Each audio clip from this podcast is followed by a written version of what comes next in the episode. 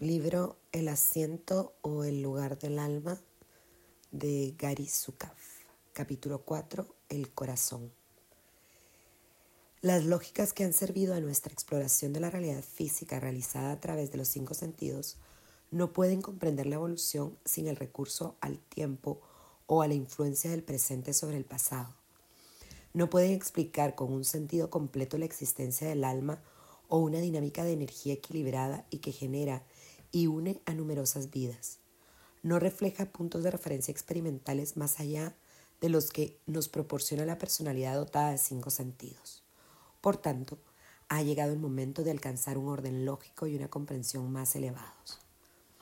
Las lógicas y las comprensiones de la personalidad dotada de cinco sentidos se originan en la mente, son productos del intelecto. Aquel orden lógico y aquella comprensión más elevadas que es capaz de reflejar el alma con un sentido más pleno, proceden del corazón. Por tanto, la creación de este orden lógico y de esta comprensión más elevados precisan de una estrecha atención a los sentimientos. La posición central que ocupa el corazón en el orden lógico y en la comprensión más elevados del ser humano multisensorial y la sensibilidad ante las corrientes emocionales características de esos seres humanos aparecen como algo extraño a la personalidad psicosensorial, porque no sirven a la acumulación de poder externo. Al tiempo que nos dedicábamos a buscar y a utilizar conscientemente el poder externo, hemos llegado a contemplar los sentimientos como accesorios innecesarios, lo mismo que las amígdalas, glándulas inútiles pero capaces de provocar dolor y disfunción. Así, la persecución de poder externo ha conducido a una represión de la emoción, y esto es cierto tanto para nosotros como individuos cuanto como especie. La irrelevancia que atribuimos a los sentimientos impregna nuestro pensamiento y nuestros valores. Admiramos al hombre de negocios tiburón, que va despidiendo a sus empleados en búsqueda de poder externo. Recompensamos al oficial que marcha él mismo y envía a otros al dolor y a la muerte en su ansia por conseguir poder externo. Honramos al hombre de Estado que no tiene la compasión incluida entre sus pautas de gobierno. Cuando cerramos la puerta a los sentimientos, le estamos dando portazo también a las corrientes vitales que proporcionan energía y activan nuestros pensamientos y nuestras acciones. Somos incapaces de comenzar el proceso de comprensión de los efectos que las emociones ejercen sobre nosotros mismos, sobre nuestro medio y sobre nuestras gentes o los efectos que las emociones de otras personas ejercen sobre ellos, sobre su medio y sobre nosotros. Sin tener un conocimiento de nuestras emociones, somos incapaces de asociar los efectos de la cólera, la tristeza, la pena y la alegría en nosotros mismos o en los demás, con las causas que lo provocan. No somos capaces de distinguir la parte de nosotros que es personalidad de aquella que es, que es alma. Si no somos conscientes de nuestros sentimientos, no somos capaces de experimentar compasión. ¿Cómo podemos compartir verdaderamente los sufrimientos y alegrías de los demás si no experimentamos los nuestros? Si no mantenemos un estrecho contacto con nuestras emociones, somos incapaces de percibir la dinámica que descansa detrás de esas emociones, la manera en que esa dinámica se comporta y los fines a los que sirve. Las emociones son corrientes de energía que pasan a través de nosotros. El tener conciencia de estas corrientes es el primer paso para aprender cómo se forman nuestras experiencias y por qué. Las emociones reflejan intenciones, por tanto, ser consciente de las emociones conduce a la conciencia de las intenciones. Cualquier discrepancia entre una intención consciente y las emociones que la acompañan señala directamente a un aspecto desgajado del yo, y que requiere una purificación. Por ejemplo, si la intención de casarte produce pena en lugar de alegría como consecuencia de esa pena, puede conducirte a la realización de intenciones inconscientes. Si tu intención de adelantar en el trabajo te produce dolor en lugar de satisfacción, a continuación ese dolor te llevará a realizar intenciones inconscientes. Sin poseer una conciencia de las emociones no somos capaces de experimentar respeto. Como ya hemos visto, el respeto no es una emoción, es una manera de ser, pero el camino que conduce hasta él pasa por el corazón y solo el ser consciente de los sentimientos puede abrirnos el corazón. El orden lógico y la comprensión más elevados de la personalidad multisensorial revela conexiones que no se le aparecen a la personalidad dotada de cinco sentidos y significados que tampoco son evidentes a esta persona cinco sensorial. Una personalidad dotada de cinco sentidos no es capaz de procesar por completo todos los datos que le proporcionan todos los sentidos. Su percepción de la realidad se encuentra segmentada y su experiencia del universo se halla dividida en sectores. La personalidad dotada de cinco sentidos puede aprender la existencia de dinámicas internas que afecten a la percepción y lo formula con formas folclóricas o con clichés del tipo de sonríe y el mundo sonreirá contigo. Puede descubrir regularidades en la realidad física y formularlo en las formas de leyes, como por ejemplo, un cuerpo dotado de movimiento conservará el movimiento uniforme hasta verse afectado por una fuerza. Además, la personalidad dotada de cinco sentidos no es capaz de experimentar las relaciones existentes entre estos campos y por tanto tampoco lo es de aprender uno a partir del otro. No puede experimentar la misma riqueza a través de cada uno de ellos. Por ejemplo, la ciencia refleja el impulso divino a llegar a ser conscientes de la relación que conecta aspectos de la experiencia aparentemente separados unos de otros. Es la cumbre a que puede llegar una personalidad dotada de cinco sentidos y aun cuando los frutos de la ciencia se comprendan solo con la lógica y el entendimiento del ser humano dotado de cinco sentidos, las dinámicas internas, sentimientos e intenciones parecen no hallarse en relación con el mundo de la materia. Ni las supernovas, ni los niveles de declinación subatómica, ni nada que se encuentre entre ellos parecen verse afectados por lo que el ser humano sienta o piense. Más aún, cuando se comprenden los descubrimientos de la ciencia con la lógica y el entendimiento del ser humano multisensorial, aparecen relaciones íntimas entre las dinámicas internas y las regularidades que gobiernan los fenómenos físicos. Por ejemplo, para el ser humano multisensorial, una ley como la que como la de que un cuerpo dotado de movimiento uniforme conservará el movimiento uniforme afectado por una fuerza, no solamente refleja una dinámica en funcionamiento dentro del campo del tiempo, el espacio y la materia, sino también una dinámica más profunda que funciona a sí mismo en medio de realidades no físicas. ¿Cómo es esto? Uno de mis amigos, cuando yo pretendía ingresar en la Academia de Oficiales de Infantería, era un joven alto, afable y de buena presencia, procedente de Kentucky, llamado Hank. Hank y yo intimamos muy pronto. Me prestó en diversas ocasiones su fuerza física cuando mi macuto era demasiado pesado, y yo le ayudaba a superar obstáculos intelectuales tales como los cálculos de las trayectorias de las piezas de artillería. Compartimos aventuras y nuestra amistad fue creciendo. Después de graduarnos, nos asignaron diferentes batallones. Perdí el rastro de Hank hasta que lo volví a encontrar en Saigón. Había sido herido y debido a los favores de un capitán del ejército se le había asignado a una unidad que yo debía visitar con frecuencia. Mientras se encontraba sirviendo en Saigón, se encontró con una presentadora de radio muy popular y se prometieron. Parecían la pareja adecuada, por un lado un alto y elegante capitán y por el otro una bella y admirada personalidad pública. Volví a perder la pista de Hank hasta que abandoné el ejército. Me llamó para decirme que su mujer debía ir a hacer una presentación a un lugar próximo al que yo me encontraba y me pedía que me reuniera ahí con él. Cuando nos vimos, también él convertido en civil, me pareció preocupado y se le había enfriado aquella manera de ser suya plena de condescendencia. Me dijo que había cambiado su nombre por el de Hao y se excusó de que su esposa no pudiera reunirse con nosotros. Hablamos durante un rato y cuando le pregunté qué pensaba hacer, me contestó, estoy buscando mi lugar, mi lugar bajo el sol. Las siguientes noticias que tuve de Hank Hall es que se había suicidado. Cuando después tuve la ocasión de encontrarme con su viuda, ésta me contó una dolorosa historia de dificultades maritales, del abatimiento de Hank y de su suicidio.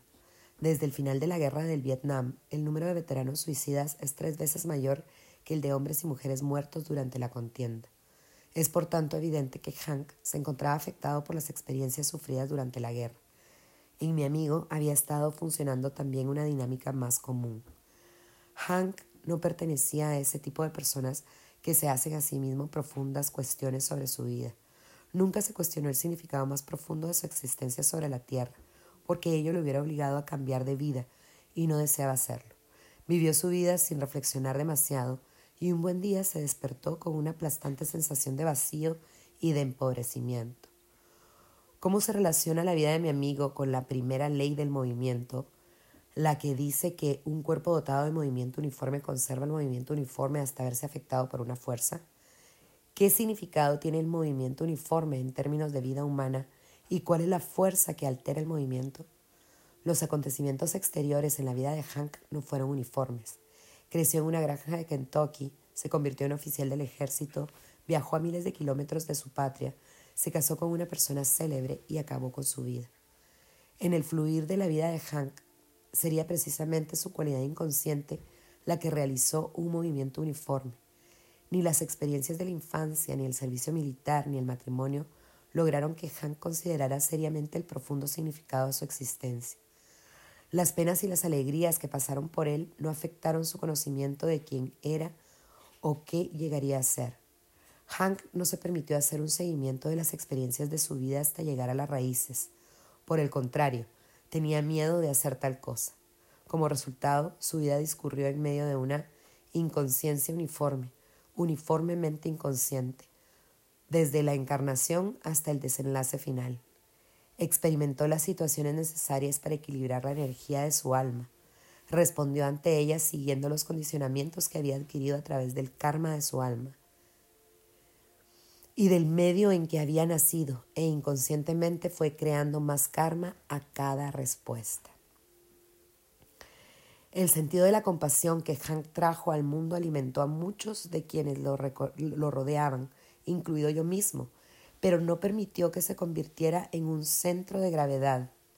Hank no realizó ningún esfuerzo por acercarse a su alma. Pasó la vida tratando de realizar los deseos de su personalidad y acabó ligado tan estrechamente a esos deseos que le fue imposible intentar cambiarlos. De esta manera, la vida de Hank fue un cuerpo dotado de movimiento uniforme que nunca sería capaz de encontrar una fuerza. ¿Cuál es la fuerza que la vida de Hank no sería capaz de encontrar? Gregory, era un blanco del nordeste de clase media y con educación universitaria. Tuvo una infancia emocionalmente difícil, creció lleno de rencor, de amargura y de manipulaciones. Era incapaz de crearse amigos y su temperamento violento y su naturaleza siempre dispuesta a la discusión mantenían a la gente a distancia. Poco a poco, todo, ella, todo ello iba aumentando el desprecio que Gregory sentía hacia la vida y hacia los demás pero en ningún momento dejó de preguntarse qué papel desempeñaba él en sus propias experiencias. Cuando al final su temperamento y su manera de ser desagradable provocó que le abandonase la mujer que vivía con él, Gregory cayó en un estado de profunda angustia, no solo debido a aquella pérdida, sino también porque en ese último suceso reconocía la repetición de un modelo que existía desde hace mucho tiempo, en el que él se encontraba a él mismo, a sí mismo sufriendo un rechazo en cada situación. Se propuso entonces enfrentarse tanto al dolor como al modelo. Se las arregló para vivir en solitario mientras trataba de indagar las causas más profundas de una vida llena de dolor. Cuando apareció de nuevo unas semanas después, habían cambiado tanto sus percepciones como sus valores. Comenzó a actuar con una mayor suavidad y lentamente acabó por eliminar aquella su vieja manera de ser. Durante los años siguientes desarrolló una manera más sensible de tratar a la gente. Su cinismo dio paso a una alegría cada vez más espontánea. La ira que informaba su vida acabó disolviéndose y comenzaron a aparecer otras gentes que se convertirían en fundamentales para él. En la actualidad es una persona productiva y extrae su fuerza de las contribuciones que hace a sus compañeros. Gregory no realizó estos cambios paseando por un camino de rosas. La transición desde el individuo colérico, manipulador y desdeñoso hasta la persona más cuidadosa y considerada, fue un viaje a través del dolor que requirió mucho coraje. Pero cuando se comprometió a realizar este viaje, cambió por completo su vida. Desde el punto de vista de la conciencia de Gregory, la corriente uniforme de su vida se vio alterada de manera significativa por la determinación a enfrentarse a su dolor y aún se alteraría más cuando tomó la decisión de cultivar sus nuevas percepciones. La fuerza que alteró el movimiento uniforme de la vida de Gregory fue su decisión de entrar en esa vida conscientemente. Sin haber tomado esa decisión, la vida de Gregory, lo mismo que la de Hank, hubiera continuado siguiendo la senda de una carrera inconsciente que su karma y las respuestas que él daría a las situaciones creadas por aquel habría creado para él.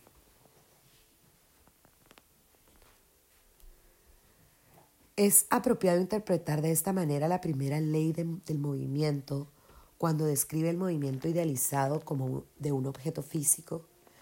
Interpretada de esta manera, ¿Es la primera ley del movimiento únicamente una metáfora que sirve, utilizada convenientemente para describir una dinámica no física? Es más que eso. Se trata del reflejo sobre la realidad física, sobre el mundo de los objetos y los fenómenos físicos, de una mucho más amplia dinámica o física que funciona actuando sobre campos no físicos cuando comprendemos la ciencia y sus descubrimientos a partir del orden lógico y la comprensión más elevados del ser humano multisensorial, nos revelan la misma riqueza que la vida misma despliega por todas partes y perpetuamente. La percepción de la personalidad multisensorial no se encuentra segmentada. Por ejemplo, el ser humano multisensorial comprende que los paradigmas que conforman la historia de la ciencia revelan también una historia sobre la manera en que nuestra especie se ha contemplado a sí misma en su relación con el universo. La astronomía tolémica es reflejo de una especie que se contempla a sí misma como centro del universo. La astronomía copernicana refleja una perspectiva más sofisticada e interdependiente de una especie que se reconoce a sí misma como parte del movimiento del universo. La física newtoniana nos muestra una especie que tiene confianza en su capacidad para entender las dinámicas del mundo físico a través del intelecto. La relatividad es el reflejo de una especie que comprende la limitada relación existente entre lo absoluto y las percepciones personalizadas que de él se tienen.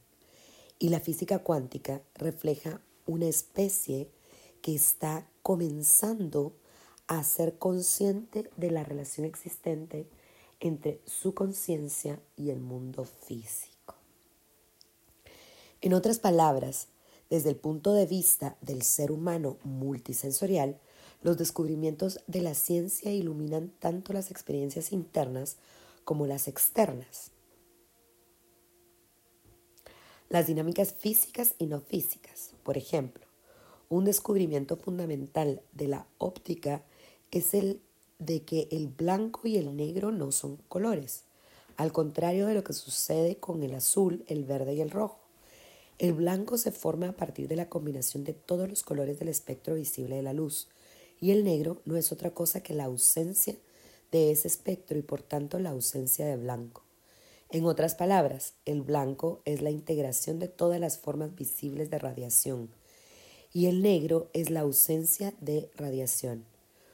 ¿Cuál es la dinámica no física que ilumina este descubrimiento? Asociamos el blanco con la pureza, la bondad y la rectitud. El blanco es el símbolo de lo positivo y de la energía protectora. Vestimos a héroes y heroínas de blanco. El blanco representa la plenitud de espíritu. Asociamos con lo blanco a Dios, a sus mensajeros y al cielo. Pintamos a los ángeles con telas blancas. Asociamos el negro con el mal Vestimos a los malvados de negro. Negro es el símbolo de la destrucción. Cuando ocurre una catástrofe, catástrofe, hablamos de ella como un día negro. El negro representa la desesperación, la cólera y la rabia, que son la ausencia de amor, de compasión y de perdón. Cuando una persona se encuentra en uno de estos estados, decimos de ella que tiene un humor negro. Hablamos de la época oscura, la Edad Media, como de una época en que la luz de la razón no existía. Llamamos al sufrimiento de una psique hecha añicos de una psique sin fulgor, la noche oscura del alma. Llamamos al demonio el príncipe de las tinieblas y pensamos en el infierno como un lugar al que no alcanza la luz de Dios. La percepción del blanco como integración o como una perfección y del negro como ausencia se encuentra por tanto limitada en cuanto a su precisión o a su aplicabilidad a los fenómenos físicos de la luz blanca y de la negrura? No. El lenguaje, la mitología, la religión y la ciencia reconocen en lo blanco un reflejo de la integración o de la totalidad o de la perfección y en lo negro un reflejo de la ausencia de todo ello. La personalidad multisensorial observa directamente que estas maneras de entendimiento reflejan la misma cosa. La personalidad multisensorial contempla la, la, la divinidad o a Dios o a la divina inteligencia o a cualquier otra palabra que se elija para citarlo, como luz. Contempla como seres de luz a aquellos a través de los cuales la divinidad fluye conscientemente, tales como Cristo, Buda, Krishna. Seres de la totalidad y de la integración y la plenitud. Por tanto, observa en el blanco de la ciencia un reflejo en el tiempo y en el espacio y en la materia de la totalidad y la integración y la plenitud de una divinidad. Contempla el mal, la cólera, la desesperación, la destrucción y la rabia como ausencias de luz. Por tanto, en el negro de la ciencia se ve en el mundo de los fenómenos físicos un reflejo de la carencia de plenitud, de la ausencia de luz. La personalidad multisensorial observa la misma relación, reflejando cada una de ellas el mismo mundo, a cualquier lugar que mira. La personalidad dotada de cinco sentidos no puede observar las cosas de esta manera y por tanto su lógica y su comprensión no pueden ser tan amplias. La naturaleza de la, de la, plenitud y su carencia, así como los efectos de cada una de ellas, no son discernibles a través del estudio de los fenómenos físicos para una personalidad que no es capaz de entender que tanto los fenómenos físicos como las relaciones existentes entre ellos son a un tiempo partes y reflejos de modelos de vida mucho más amplios. Por ejemplo, una personalidad que no sea una totalidad vive en un estado de desgajamiento como el presentado por los colores, en tanto que individualidades o en tanto que combinaciones entre ellos. Una personalidad que no sufra disociaciones vive en un estado de totalidad como el representado por la luz. Una personalidad que pierda contacto con su alma, que pierde su, fuente de luz, es una personalidad que ha, ha vuelto susceptible de realizar lo que llamamos el mal, según queda representado por el color negro. Llamamos mal a la ausencia de luz, de amor, en todos los casos. Cuando hablamos poéticamente de la luz, la asociamos con la pureza, la percepción inmediata y la inspiración divina. Como más adelante veremos, esta clase de luz no es solo poética, es real. Un alma puede encontrar dificultades para seguir el camino de la luz a través del curso de una encarnación. Puede encontrarse con que el aprendizaje para vivir en la luz se convierte en una residencia difícil. Un alma va acumulando karma negativo a través de las elecciones que va haciendo mientras se encuentra encarnada sobre la tierra, a través, por ejemplo, de la elección de la cólera en lugar del perdón, o de la de condena en lugar de comprensión. Cuando abandona el cuerpo, continúa rodeada de la casualidad, de la cualidad de la luz que ha ido adquiriendo por medio de las elecciones hechas mientras estuvo sobre la tierra. Cuando esa alma ha de crear otra personalidad, la creará sacándola de esta misma fuente. Por lo tanto, creará una personalidad con muchas limitaciones. Una personalidad con limitaciones de conciencia encontrará lo que llamamos el mal más atractivo que otra poseedora de unos conocimientos más extensos. Para una personalidad de este tipo, la tentación de seguir por este camino será muy fuerte. Todas las almas son tentadas, pero un individuo con limitaciones de conciencia encontrará más atractivo el caminar por el magnético camino del miedo porque no reconocerá ese miedo donde sí lo hay. Lo aceptará como cualquier otra cosa, como algo normal en la vida. Es muy significativo, por tanto, cómo entendemos el mal. El mal ha de entenderse como lo que es, la dinámica de la ausencia de luz. No es algo para lo que uno está preparado a combatir, a escapar de él o a colocarlo fuera de la ley. Entender el mal como ausencia de luz requiere automáticamente el que nos dediquemos a buscar eso que llamamos luz. Luz consciente es igual a divinidad, a divina inteligencia.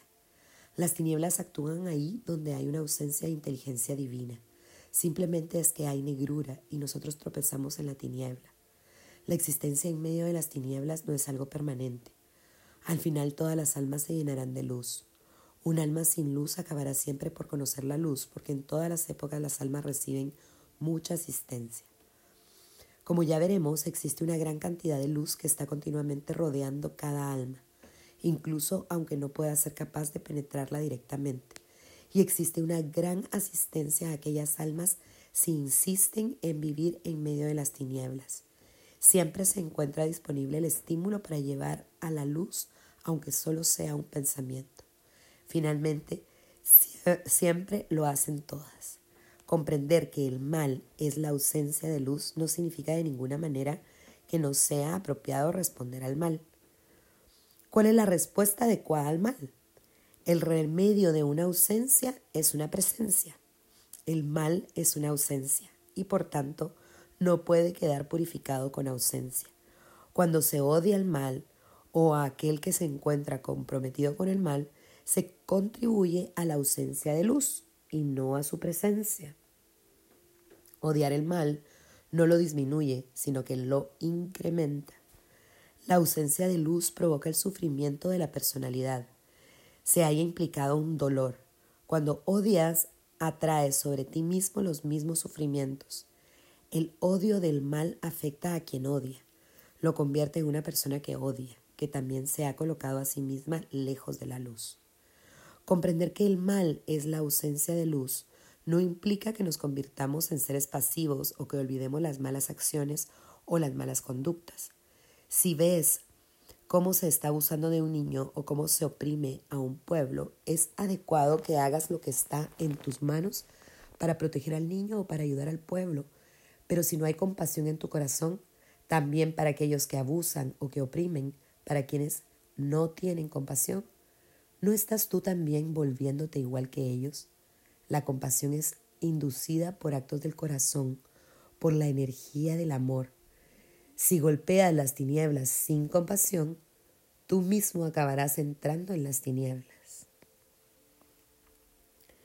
La comprensión de que el mal es la ausencia de luz se enfrenta a la percepción del poder como algo externo. ¿Puede una ausencia ser derrotada? ¿Puede ser destruida? Podemos detener a un malvado, pero podemos arrestar el mal, podemos meter en prisión a una banda de malhechores, pero podemos detener el mal. Un corazón compasivo es más efectivo en la lucha contra el mal que un gran ejército. Un gran ejército puede enfrentarse a otros grandes ejércitos, pero no puede combatir el mal directamente. Puede llevar la luz a donde no la hay. Comprender el mal como ausencia de luz exige de ti que examines las elecciones que puedes hacer en cada momento en términos de si consiguen que avances hacia la luz o si te alejan de ella. Te permite contemplar con compasión a quienes se encuentran comprometidos en actividades delictivas, incluso aún cuando te enfrentes a esas actividades, y así te proteges a ti mismo de la creación de karma negativo. Te permite observar el lugar desde el, desde el que comenzar la tarea de eliminar el mal dentro de ti mismo. Esta es la respuesta más adecuada al mal. El orden lógico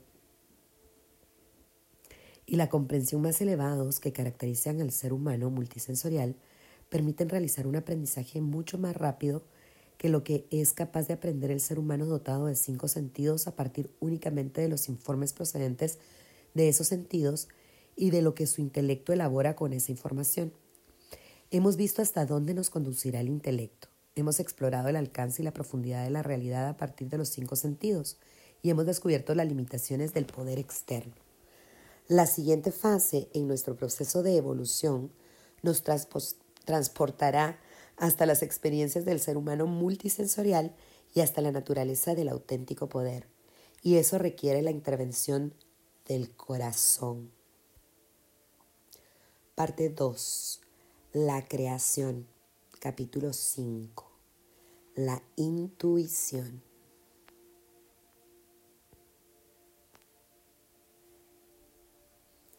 La percepción central del ser humano multisensorial no es otra sino la de que no se encuentra solo. Para guiarse, el ser humano multisensorial no precisa basarse únicamente en sus propias percepciones e interpretaciones de los acontecimientos, puesto que se halla en comunicación consciente con otras inteligencias más avanzadas.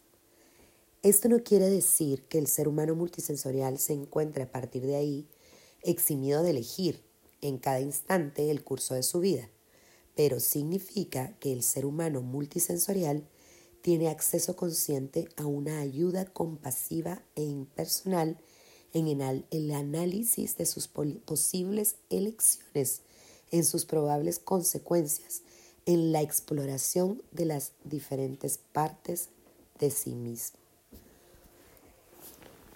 El ser humano dotado de cinco sentidos tampoco está solo, pero no es consciente de la asistencia que recibe continuamente y por tanto no puede atraer esa asistencia de manera consciente.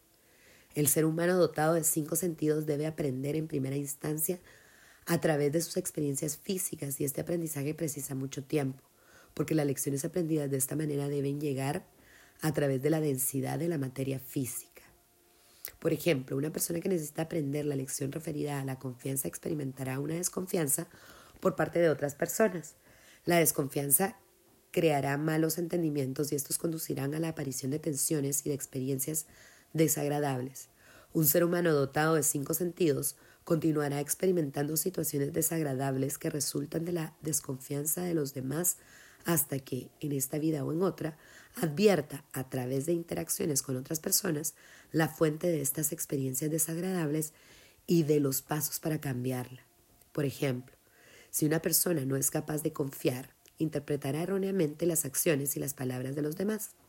Si una esposa le dice a su marido que ella debe asistir a una reunión de negocios, aunque a ella le agradaría estar con él, y si el marido no es capaz de confiar en ella, puede tomar la intención de su mujer como si se tratara de un rechazo o como señal de que el trabajo de la esposa es más importante para ella que el suyo propio. Esta falta, falta de entendimiento es el resultado de la incapacidad del marido para aceptar lo que su mujer le ha dicho, en otras palabras, de su incapacidad para confiar en ella. Como la esposa experimenta constantemente los malentendidos de su marido, estos generan en ella sentimientos de sorpresa, pena, desacuerdo, frustración, cólera, resentimiento y finalmente el rechazo que su marido ha percibido equivocadamente. De esta manera, el marido, a través de la dinámica de la desconfianza, genera un miedo más significativo. La pérdida de un compañero, de un amigo o de un colega a través de la falta de confianza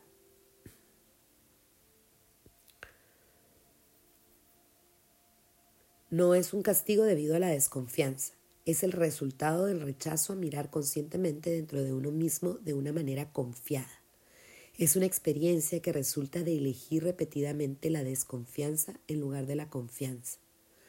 Una persona desconfiada creará situaciones desagradables o penosas, al menos hasta que aquellas le coloquen en el camino de la confianza.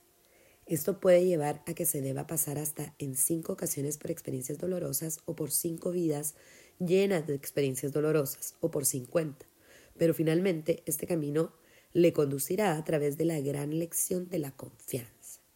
La misma dinámica puede aplicarse a cualquier característica de la personalidad que no sea expresión de la compasión y la armonía. Por ejemplo, una personalidad colérica provocará situaciones desagradables o incluso trágicas hasta que se haga frente a esa cólera y se le haga pasar como un todo a la compasión y el amor a la energía del alma. Lo mismo es también cierto para personalidades codiciosas, egoístas, manipuladoras, etc. Esta es la manera en que hemos ido evolucionando hasta ahora. Un ser humano multisensorial puede aprender mucho más rápidamente que otro dotado solo de cinco sentidos, con la ayuda que tiene a su disposición. La personalidad multisensorial puede comprender más rápidamente el significado de sus experiencias, cómo se generan, qué representan, así como su papel en la creación de tales experiencias. No es necesario que experimente 12 o 20 o 200 experiencias dolorosas para aprender una magna lección de confianza o de personalidad o de humildad. Ello no significa necesariamente que las personalidades multisensoriales dejen de experimentar situaciones dolorosas, pero sí que tienen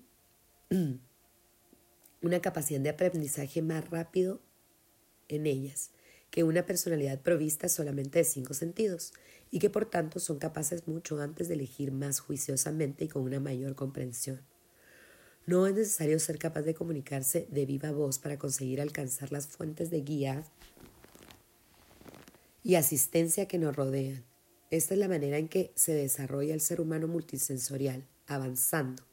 Pero el camino que conduce hasta esa capacidad consiste en la alegría de desarrollar una conciencia de que una guía prudente y compasiva está siempre dispuesta para cada uno, así como el aprendizaje para incorporarla conscientemente a nuestra vida. ¿De qué manera sucede? La personalidad dotada de cinco sentidos acepta cada impulso y cada intuición como si fuese propio, como originados en el interior de su psique. La personalidad multisensorial sabe que no siempre es así. Impulsos, pensamientos, intuiciones repentinas y sutiles, todo ello nos ha estado asistiendo a lo largo de nuestro camino evolucionista desde el origen de la especie. El hecho de que no hayamos reconocido esta guía que se nos ha mostrado de, esa, de esta forma es únicamente la consecuencia de observar la realidad a través de los cinco sentidos. Desde el punto de vista psicosensorial no existe ningún otro procedimiento que nos envíe intuiciones y presentimientos. Desde el punto de vista multisensorial, las corazonadas, las intuiciones, los presentimientos y las inspiraciones no son otra cosa que mensajes del alma o de inteligencias avanzadas que asisten al alma en su proceso evolutivo. Por tanto, la personalidad multisensorial enaltece la intuición de una manera que le está vedada a la personalidad dotada únicamente de cinco sentidos. Para la personalidad multisensorial se trata de impulsos procedentes de y uniones con una perspectiva de comprensión y compasión más grandes que las suyas propias. Para la personalidad dotada de cinco sentidos, las percepciones intuitivas o los presentimientos suceden de manera impredecible y no se puede contar con ellos. Para la personalidad multisensorial, esas percepciones intuitivas constituyen registros en su conciencia de una guía amorosa que se encuentra asistiendo y apoyando continuamente su crecimiento.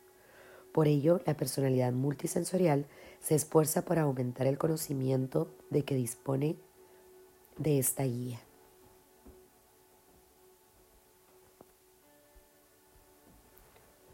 El primer paso para alcanzarlo reside en llegar a ser conscientes de los sentimientos propios. Hacer un seguimiento de los sentimientos nos conducirá hasta su fuente. Solamente a través de las emociones podemos dar con el campo de fuerza de nuestra propia alma. Y este es el tránsito del hombre por un mundo. Por ejemplo, el marido que no es capaz de confiar puede llegar a sentir ira o vergüenza o resentimiento o frialdad hacia su esposa cuando ésta le habla de su cita de negocios. Si él hubiese sido capaz de experimentar sus sentimientos de una manera consciente, de desligarse de ellos, de observarlos como corrientes de energía que discurren a lo largo de su sistema vital, hubiese sido capaz de preguntarse a sí mismo, ¿por qué la noticia de esta reunión de negocios me afecta de esta manera?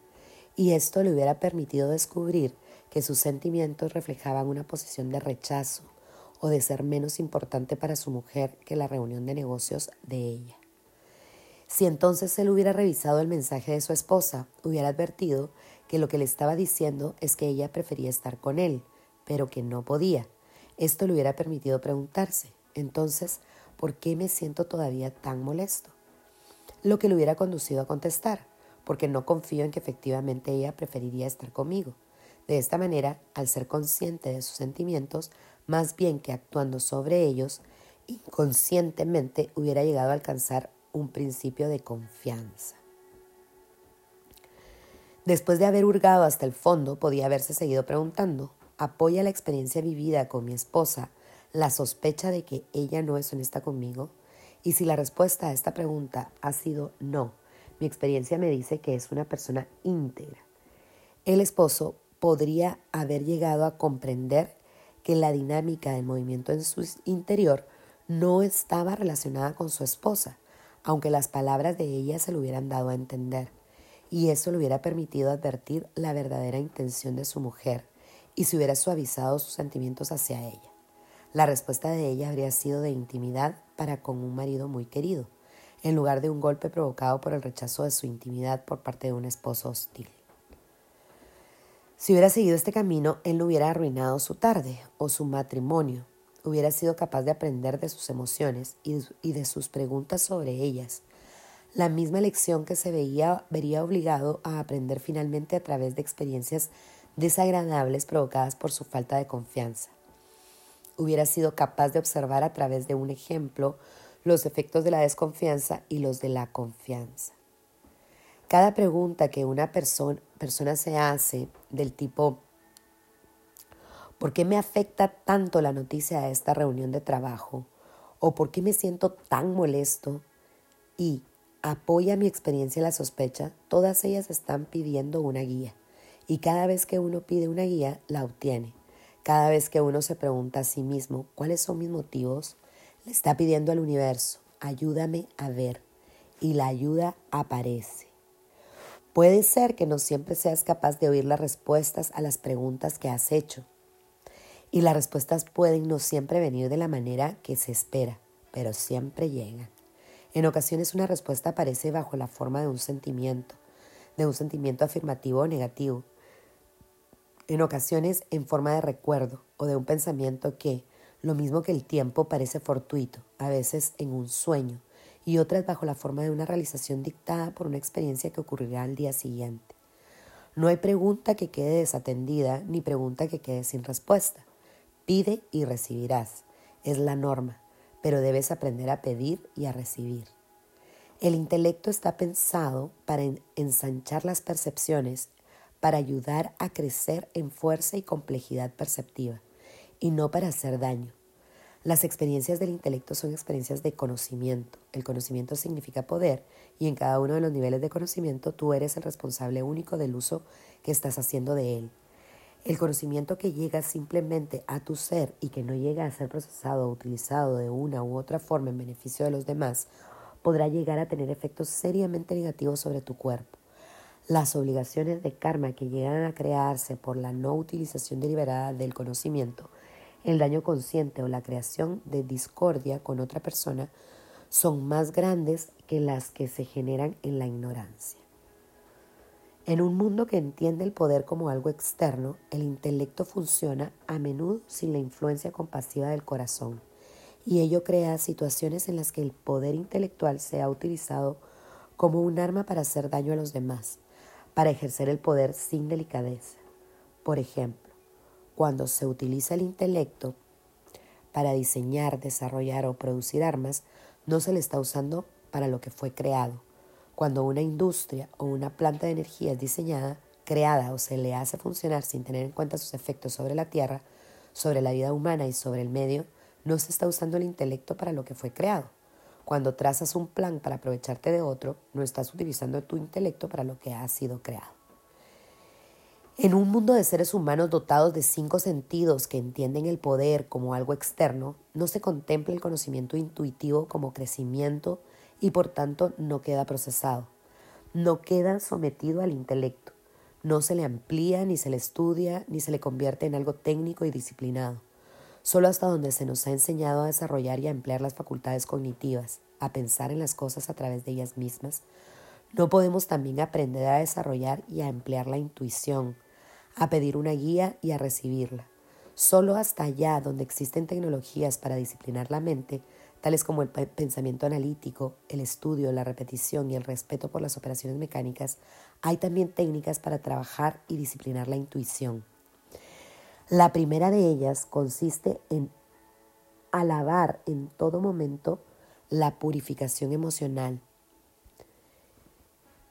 Si te encuentras emocionalmente bloqueado y no puedes o no sabes darte cuenta de lo que sientes, o si has llegado a bloquear de manera tan efectiva tus sentimientos que te has convertido en un ser sin, emociones, te has vuelto una persona negativa y también desde el punto de vista físico has creado un cuerpo enfermo.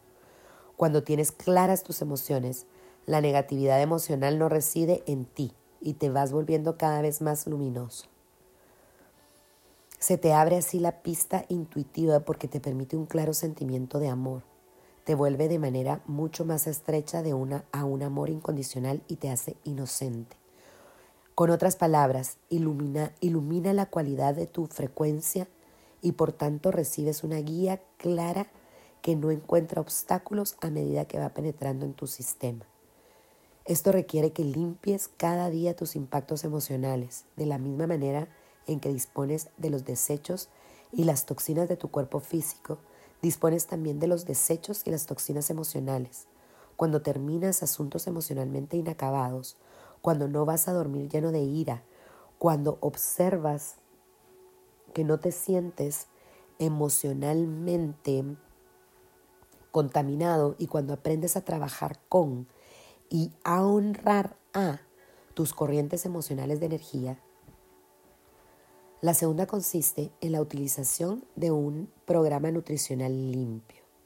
Un ser físicamente tóxico tropieza con la intuición. La tercera es dar gracias por la guía que recibes. La limpieza emocional y física conduce a la intuición y esta lleva a aprender a responder. Debes estar dispuesto a oír lo que dice la intuición y a actuar en consecuencia. Mucha gente no desea oír lo que puede escucharse tan fácilmente y por tanto niegan que estén oyendo algo.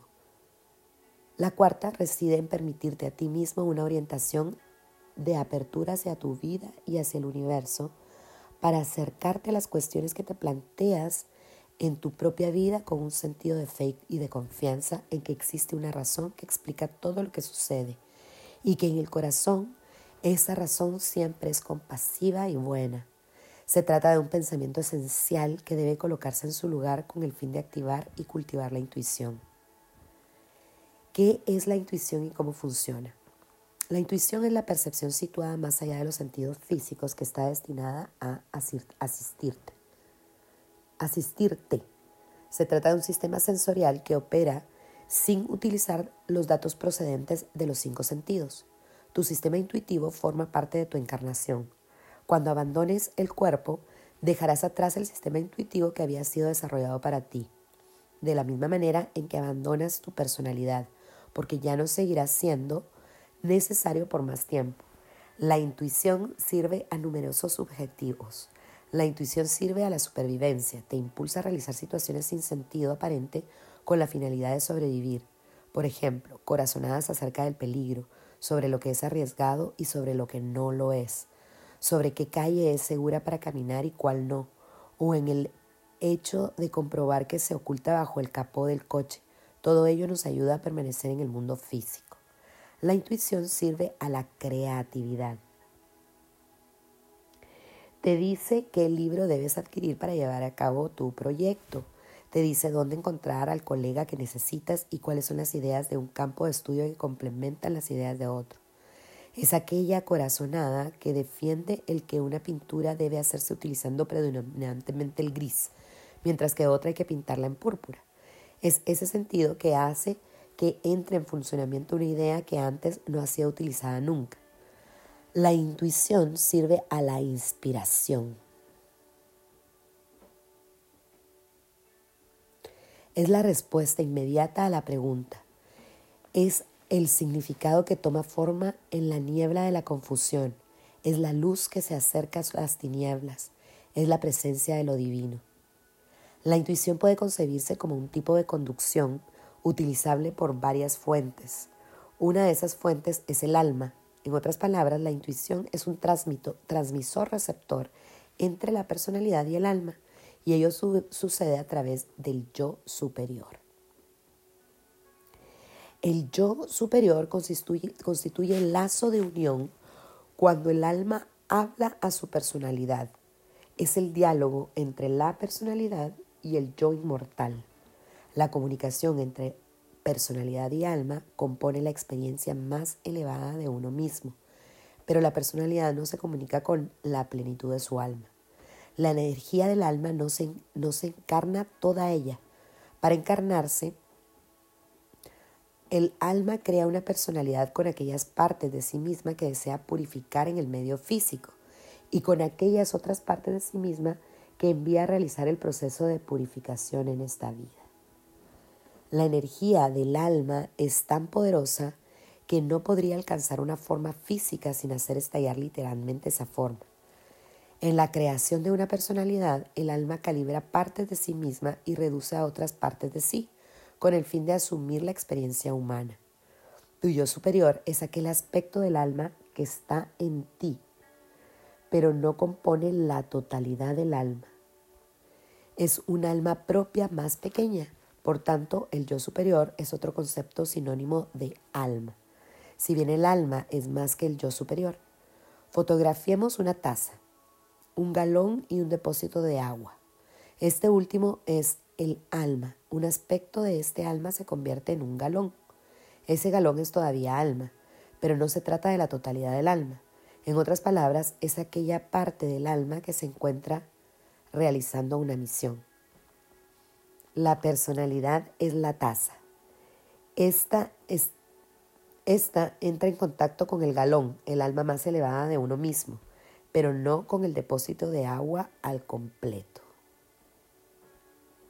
La comunicación entre la personalidad y su alma es un proceso intuitivo interno, es un proceso orgánico al propio sistema interno. Por ejemplo, la decisión de hacer que, por ejemplo, la decisión de hacer que es tu proceso, puede tratarse de un proceso intuitivo en que tú extraigas datos de la mente, del corazón y de tu intuición, descansando en la asistencia que te muestra tu yo superior. Cada una de estas fuentes forma parte de tu propio sistema energético. Tu personalidad y tu yo superior son parte de tu alma. La intuición, a través de su yo superior, puede también conseguir que la personalidad reciba también información de otras almas en proceso de elevación, de almas que no son la suya propia. En otras palabras, se trataría de fuentes diferentes que actúan de guía hasta el punto de que tu propio yo superior puede cruzar por la misma emisora de radio. Y esto no es lo mismo que un proceso intuitivo. Se trata de un proceso por el que se recibe asistencia a través de canales intuitivos. Recibir información por medio de canales intuitivos es significativamente diferente del hecho de recibir información por medio de procesos intuitivos. El hecho de recibir información a través de procesos intuitivos es como cocinar en casa. Recibir información por medio de canales intuitivos es como encargar la comida fuera. La asistencia que recibe el ser humano multisensorial a través del proceso intuitivo y por medio de los canales intuitivos es tan esencial para el bienestar y el crecimiento como el sol y el aire puro. A través de la intuición, el ser humano multisensorial alcanza a entender y a experimentar la verdad de manera consciente. ¿Qué es la verdad? Verdad es aquello que no te contamina, sino que te enriquece. Por tanto, Existen diferentes grados de verdad, pero de manera general, verdad es aquello que es incapaz de producir daño, que no puede hacer mal. La autoconexión más elevada con maestros situados en el mundo no físico origina un nivel de verdad que es cierta no solo para ti, sino que podría ser cierta para cualquiera que pudiera entrar en contacto con ella. Si extraes algo de la asistencia que recibes a través de los canales intuitivos, por muy personal que sea, se conservará allí un núcleo de verdad que podrá aplicarse a otros, o al menos se mantendrá la presencia de un amor incondicional, ya que la mayor parte de la información que recibes por medio de tu propio proceso intuitivo será efectiva para ti mismo. Esta es la diferencia entre verdad personal e impersonal. Existen ambas verdades, pero la verdad personal es tuya y la impersonal pertenece a todos. Es decir, a cada una de las personas. Para crecer de la misma manera que vitaminas, afecto y amor, necesitamos también la verdad. En ocasiones la verdad nos llega a través del proceso intuitivo o por medio de los canales intuitivos puede estar contaminada por tu propio miedo. Aquí tenemos entonces una ocasión de aplicar el intelecto.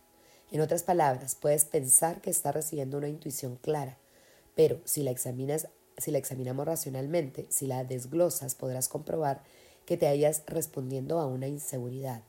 De la misma manera en que cuando te cuestionas si la experiencia con tu esposa apoya la sospecha. El marido podrá comprobar que los orígenes de su respuesta emocional se encontraban más bien en un elemento de inseguridad que en la existencia de una corriente de energía dinámica mantenida con su esposa. Las respuestas procedentes del proceso intuitivo a través de los canales intuitivos pueden chocar con lo que tú preferirías hacer. Tu yo inferior, tu personalidad, no se enfrentará, pero racionalizará. Es natural elevarse hasta un nivel desde el que tú puedas aprender a distinguir entre las fuentes de asistencia que recibes. La idea de ser guiado por la verdad que se recibe intuitivamente se nos presenta como algo infrecuente en la personalidad dotada de cinco sentidos. La psicología construida a partir de las experiencias de la personalidad psicosensorial no llega ni siquiera a reconocer la intuición en el sentido en que lo hace, por ejemplo, cuando reconoce, estudia e investiga la percepción, el afecto y la cognición físicas. Para la personalidad multisensorial no es frecuente basarse en verdades que recibe de su yo superior y a través de ese yo superior de almas que se encuentran en un estado superior. La personalidad no está nunca separada del alma y el alma y sus personalidades se hallan asistidas y guiadas continuamente por una compasión y una sabiduría impersonales esto es cierto tanto para la personalidad dotada de cinco sentidos como para la multisensorial. Pero la primera no es consciente de su alma o de la asistencia que recibe de su yo superior y de almas más avanzadas. La personalidad multisensorial es consciente de su alma, trata de alinearse con su alma para llegar a ser la envoltura física de su yo superior, e invoca y recibe conscientemente la asistencia amorosa de su propia alma y de otras almas que la asisten. Hermoso el libro, hasta llega el capítulo 5. Continuamos con el capítulo 6 muy pronto, se llama La Luz. Gracias por escucharme.